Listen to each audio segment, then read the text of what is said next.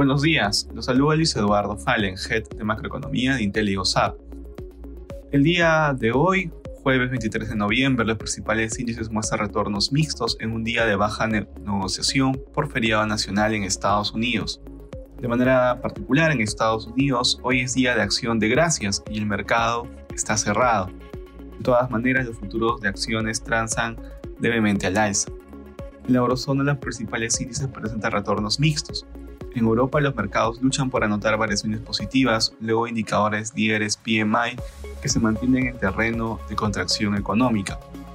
Sin embargo, muestran leves mejoras. En Asia los mercados cerraron mixtos. En China los reguladores están considerando permitir a los bancos emitir préstamos de capital de trabajo a algunas inmobiliarias sin garantía.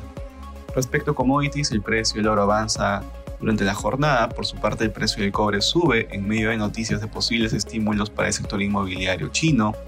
Finalmente, el precio del petróleo disminuye tras el anuncio de que se aplazará la reunión del OPEP.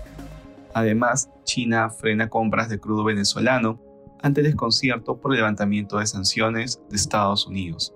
Gracias por escucharnos y si tuviera alguna consulta, no duden en contactarse con su asesor.